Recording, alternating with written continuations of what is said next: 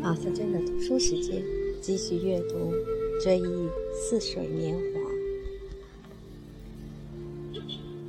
我跟地公爵携带自己的传令官来到我们这里，一个个威风凛凛。我们得到圣上的恩准，杀了他们的威风。我知道谈自家人的美德有诸多不雅，但尽人皆知。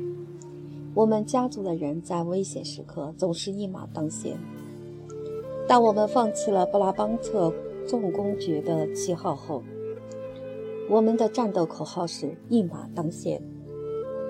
这种处处优先的权利，虽然我们经过多少世纪的浴血奋战而求之不得，但后来终于在宫廷上得到了，而且也是相当合法的。当然喽。在宫廷里，当着我们的面儿，这种权利始终是得到承认的。我还可以向邻居巴登公主为例加以论证。由于她忘乎所以，竟想与盖尔芒特公爵夫人比高低。我刚才已经对您说过盖尔芒特公爵夫人的事儿。在觐见国王时，可能是我的老祖宗犹豫了一下，虽则根本就不应该有这回事。他竟然要捷足先登进入王殿，国王立即高喊道：“进来，进来，玉表妹，德巴登夫人极其明白，她欠了您的情。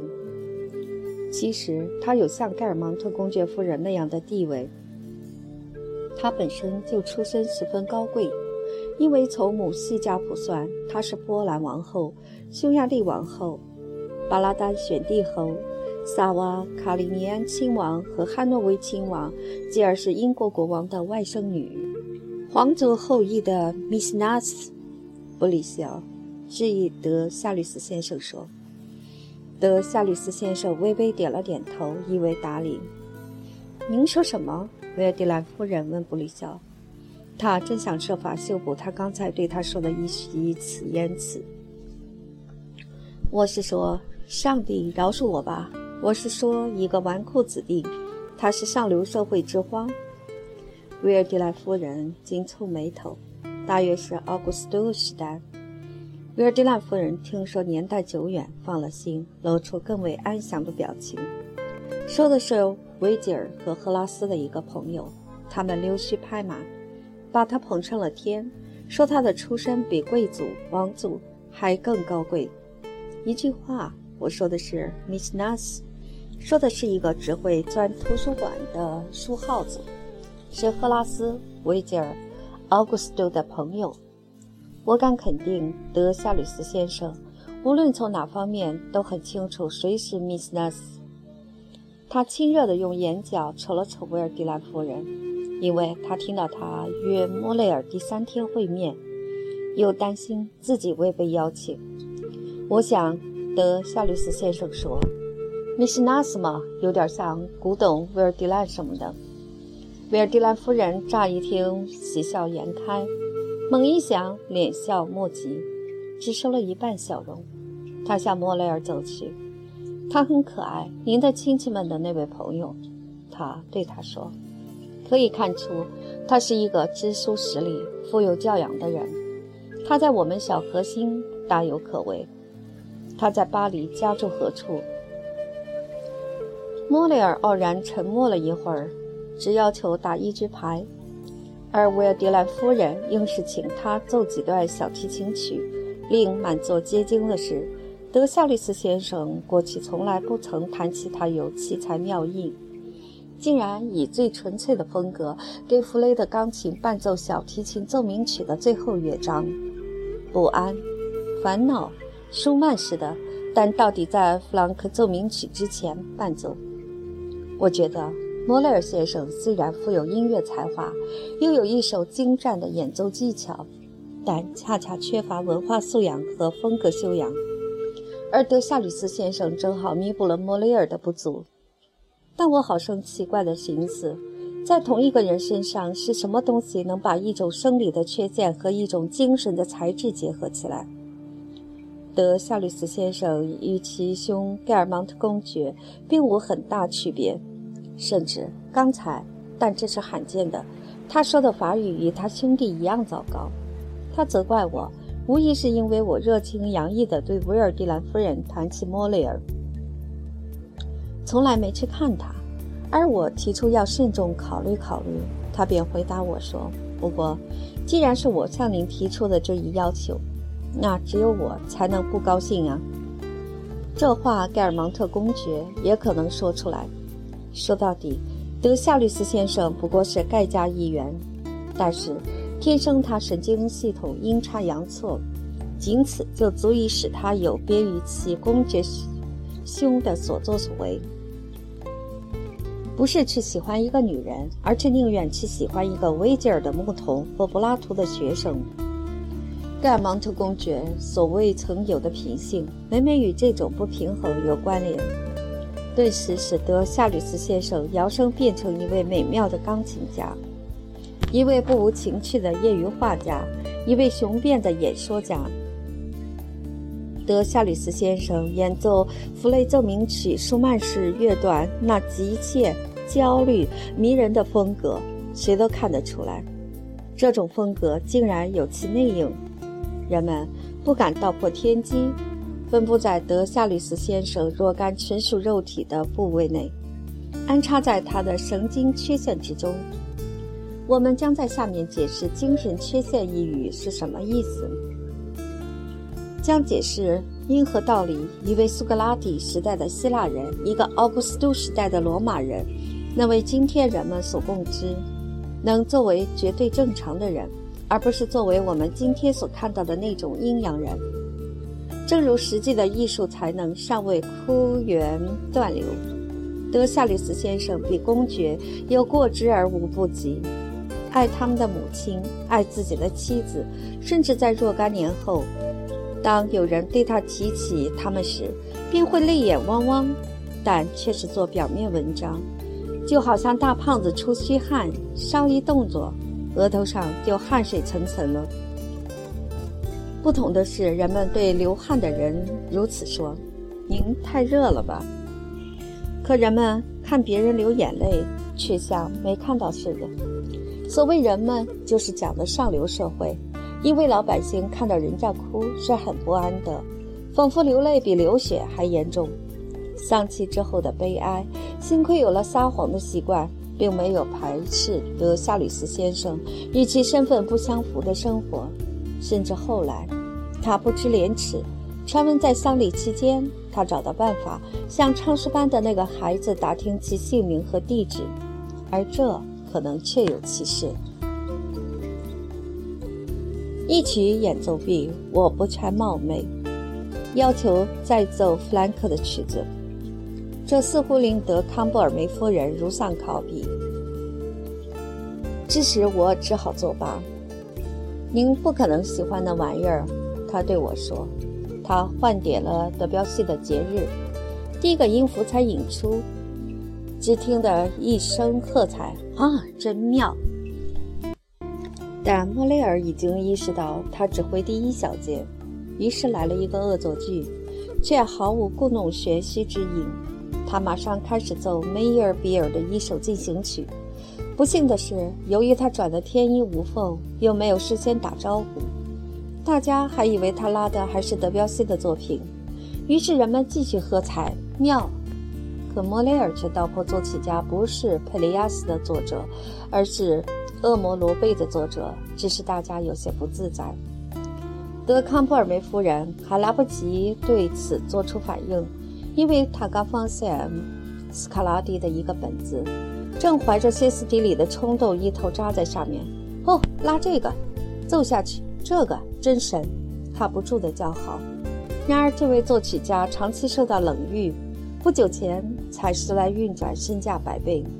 他在兴奋不已的焦躁中挑选的这位作曲家的作品，恰恰是一段该死的曲子。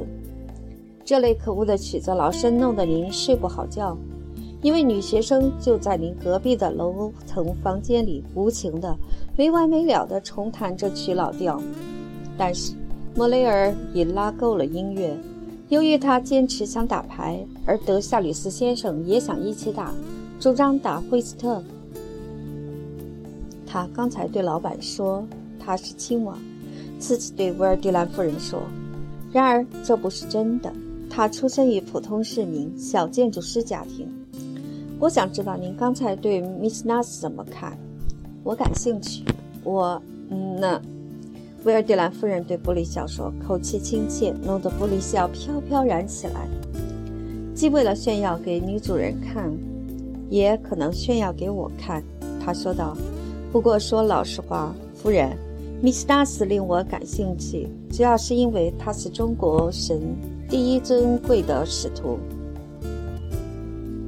这一尊中国神今天在法兰西拥有的信徒超过了普罗赫姆。”也超过了基督自己，法力无边的逍遥神。在这样的情况下，威尔迪莱夫人不再只顾用手捂着头了，她冷不防失去平衡，像被称作浮游的昆虫那样，猛地向谢巴多夫亲王夫人扑将过去。若谢巴多夫亲王夫人离他不远，女主人便死抓住。亲王夫人的腋窝，指甲都切了进去，就像孩子躲迷藏似的，把头埋藏好一阵子。有这道保护墙掩饰，人家以为他笑出了眼泪，而他却可以因此不动任何心思，就像有的人做长时间的祈祷时，谨慎生智，用双手瞧掩脸面。威尔迪兰夫人仿效这些祈祷者，听着贝多芬的四重奏，就像郑重祈祷，却又不让人看出他在睡觉。我说话极为认真的，波利小说。我看今天这种人太多了，他们成天就以自我为中心，老子天下第一，论证理，我对涅槃无异议。我也弄不清哪家涅槃欲将我等灭度在大千世界。此界犹如慕尼黑与牛津，比起阿尼埃尔或哥伦布森林，离巴黎要接近得多。但它不仅与法国良民无缘，而且也与欧洲良民无份。而日本人也许已经登临我拜占城门了。此时此刻。社团化了的反军国主义人士正板起面孔，争论自由诗的根本道德问题呢。威尔迪兰夫人以为可以放开亲王夫人被他碰伤了的肩膀，重又露出粉面，步步装模作样地试试眼睛，重新喘了两三下气。可布里肖却要我每餐一顿，摆开论文答辩的架势，亲自出马主持。立论就是，人们绝不吹捧青年人，只能严加教训，小以厉害，不惜被他们视作反动派。我可不愿意亵渎青春神明。他说着，偷偷地瞟我一眼，那目光多像报告人偷偷瞟听众中的某人一眼。然后点他的名。我可不愿意在马拉美的小教堂里被打成异教徒，或回归异教徒而永世不得翻身。在他的教堂里，我们的新朋友，像我们的所有与他同龄的朋友一样，都得为秘密弥撒效劳，至少得像唱诗班的孩子那样显得未老先衰，或者像蔷薇十字会会员那样神秘莫测。但的确，这类酷爱带大写字母 A 的艺术的知识分子，他们见识的也太多了。他们把左拉当酒喝，尚显不过瘾，便在自己身上当威尔兰的麻醉剂。他们崇拜布德莱尔上了隐迷瘾，一旦祖国需要他们一展雄风时，他们兴许再也无能为力了。他们已经麻木不仁，得了严重的文学神经官能症，处在暖烘烘的、懒洋洋的、沉甸甸的乌烟瘴气里。象征主义的鸦片烟氛围之中，对于布里肖这番荒谬杂乱的高谈阔论，我实在难以伪装出一丝的苟同，于是转向刺激。断然肯定，他在德夏吕斯先生门庭家族问题上绝对弄错了。他回答我说：“他断然没有错，并说我本人曾经告诉过他，他的真实家姓是冈丹·勒冈丹。我告诉过您。”我回答他说：“德康布尔梅夫人是一位叫勒格朗丹先生的工程师的妹妹。”我从来就没有对您谈起过德夏吕斯先生。论情代关系，他与德康布尔梅有瓜葛，就像老孔代与拉辛有牵连，不相上下。啊，我以为呢，自己悄声说道，还不肯大胆地承认自己的错误。几小时前，他弄错了，差一点使我们误了火车。您是否打算在海滨多住一些时日？维尔蒂兰夫人问德夏吕斯先生。他预感到他可以作为一名忠实的门客。眼看他过早的要回巴黎，不禁恋恋不舍地哆嗦起来。我的天，谁也说不准。德夏里斯先生拖长着鼻囊鼻音回答道：“我很想待到九月底。”您说的对，威尔蒂兰夫人道：“正是兴风作浪时节。实话实说吧，并不是气候决定我的去留，而最近以来，我对我的导师圣米歇尔大天使过于怠慢了。我想报答他一下，一直待到他的节日九月二十日九日，在蒙山修道院。您对此很感兴趣吗？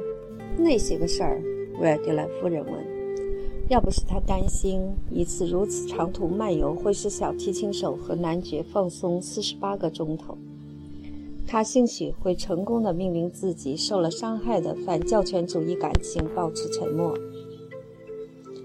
您可能有见笑耳聋的毛病吧？”德夏吕斯先生盛气凌人地回答道：“我刚才对您说过，圣米歇尔是我的一个非凡的导师。”说着，露出迷人的和蔼可亲的微笑，眼睛则盯住远处看，激动地抬高了嗓门。我觉得他的激动超出了审美的范畴，已经进入了宗教的领域。献祭里美极了。米歇尔站在祭台的旁边，穿着大白袍，摇动着金香炉，团团清香轻云直上，飘飘然直到上帝跟前。大家可以结伴而行吗？维尔蒂莱夫人建议道。尽管她讨厌骑士的圆帽子，此时此刻祭礼一开始，德夏里斯先生接着说：“他虽另有原因，却与议会中杰出的报告人采取的方法如出一辙，绝不回答打断演讲的提问，听而不闻。”看我们的年轻朋友演奏巴勒斯特里纳的作品，乃至演奏一段巴赫的咏叹调，那该是多么令人陶醉的事儿！善良的修道院院长，他也会乐疯的，因为我向我的主保圣人报以最崇高的敬意，至少是公开的最崇高的敬意。这对信徒们是多大的感化！待会儿。我们要对年轻的安吉丽克谈及此事。他像圣米歇尔一样，既是音乐天使，又是军事天使。萨尼埃特被叫来观阵，可他声称不会玩惠斯特。大个儿眼看着离火车开车时间不够了。